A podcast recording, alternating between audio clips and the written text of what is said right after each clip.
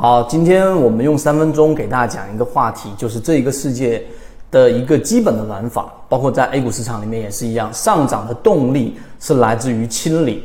在交易市场当中，还是在商业环境当中，其实都是这样的一个道理。今天很特别，然后呢，我们的金鱼报三在公布之后，到现在已经出现了今天第一次大的阳线，百分之五点一三的一个上涨。这样的上涨呢，表面上看起来哇，好像是我们的金鱼报又开始出现了一个表现，并且我们的模式是低吸，对吧？这样的表现，这样的结果，其实都是表象。表象之前，如果你看过了我们的金鱼报，你会了解我们从很多个角度，包括 良品铺子啊，金鱼报三它的商业模式和它的营收等等，在金鱼报三里面，我们做了非常详尽的详讲解。那么今天呢，我们这三分钟里面就给大家去讲一讲这个话题：上涨的动力来自清理。很多人拿不到好的标的，对吧？很多人拿到好的标的也没有拿到什么利润。这就像自达尔文提出进化论以来，大部分的物种被留下来，更多的物种被淘汰灭绝的原因，都是来自于一个很大的问题，就适应能力不足够强。那良品铺子为什么会进入到我们的？这一个分析范围之内呢，啊，当然我们不推荐股票，也不指导买卖，仅仅是拿一个标的来给大家讲，在于几个地方。第一，增长空间，零食消费量来看，我们国家目前只有很小的体量，而在美国呢，呃，已经占到了六分之一，英国是占到了四分之一，所以在我们国内整个零食产业的消费的天花板是非常非常高的，市场巨大。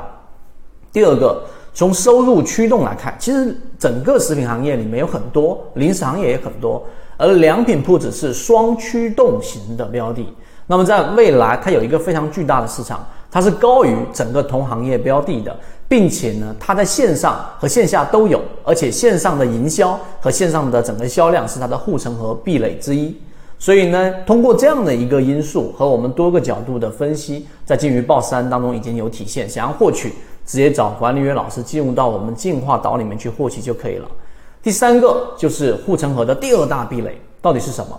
休闲零食行业它整个产品呢是同质化非常大的，而且竞争非常激烈，这是一件好的事情啊。我们之前给大家讲，包括我们即将开设的竞争性毁灭这个专栏，就给大家提到，一个行业如果它竞争非常激烈而且巨大，那么你就进去，你就知道这是一个大的市场。你如果进入到一个市场像一片蓝海一样空无一人，那说明至少它是一个大概率小众市场，长不成大的金鱼。所以未来整个行业里面，它还踩中了一个非常大的一个趋势，就是消费升级。在整个消费升级产品当中，它站在的又是高端零食的整个战略高地。所以我们说金鱼报它这个标的良品铺子是具有金鱼的这样的一个基因的。当然中间还有一些回报率啊、风险因素啊。详细大家去看一下我们金云报就明白了。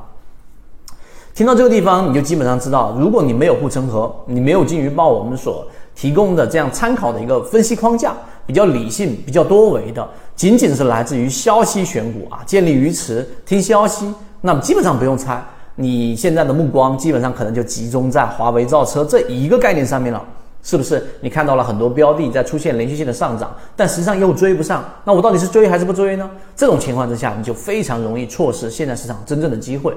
所以啊，我们刚刚给大家说，所有的上涨动力都来自于清洗。你想要占领到比较高的一个位置，并且呢，呃，拿到比较多的利润，你永远只能成为那小部分的人。除了真正专业的机构，剩下就是我们圈子里面这样给大家去说的，包括我们即将直播和提供的新航线。我们的模型是低息模型、多元模型以及更多的理性思维，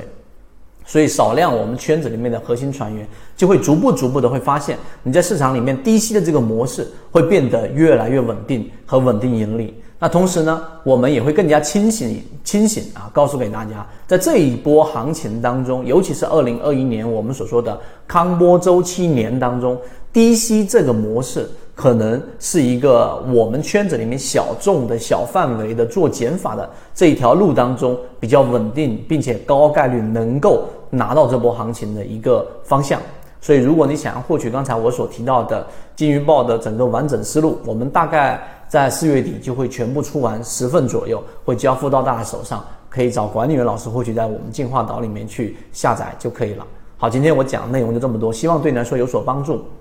和你一起终身进化。交易过程当中没有亏钱的股票，只有亏钱的操作。只有建立完整的交易系统，才能在股市里面真正的去做到盈利。可以直接在缠论专辑的简介找到我。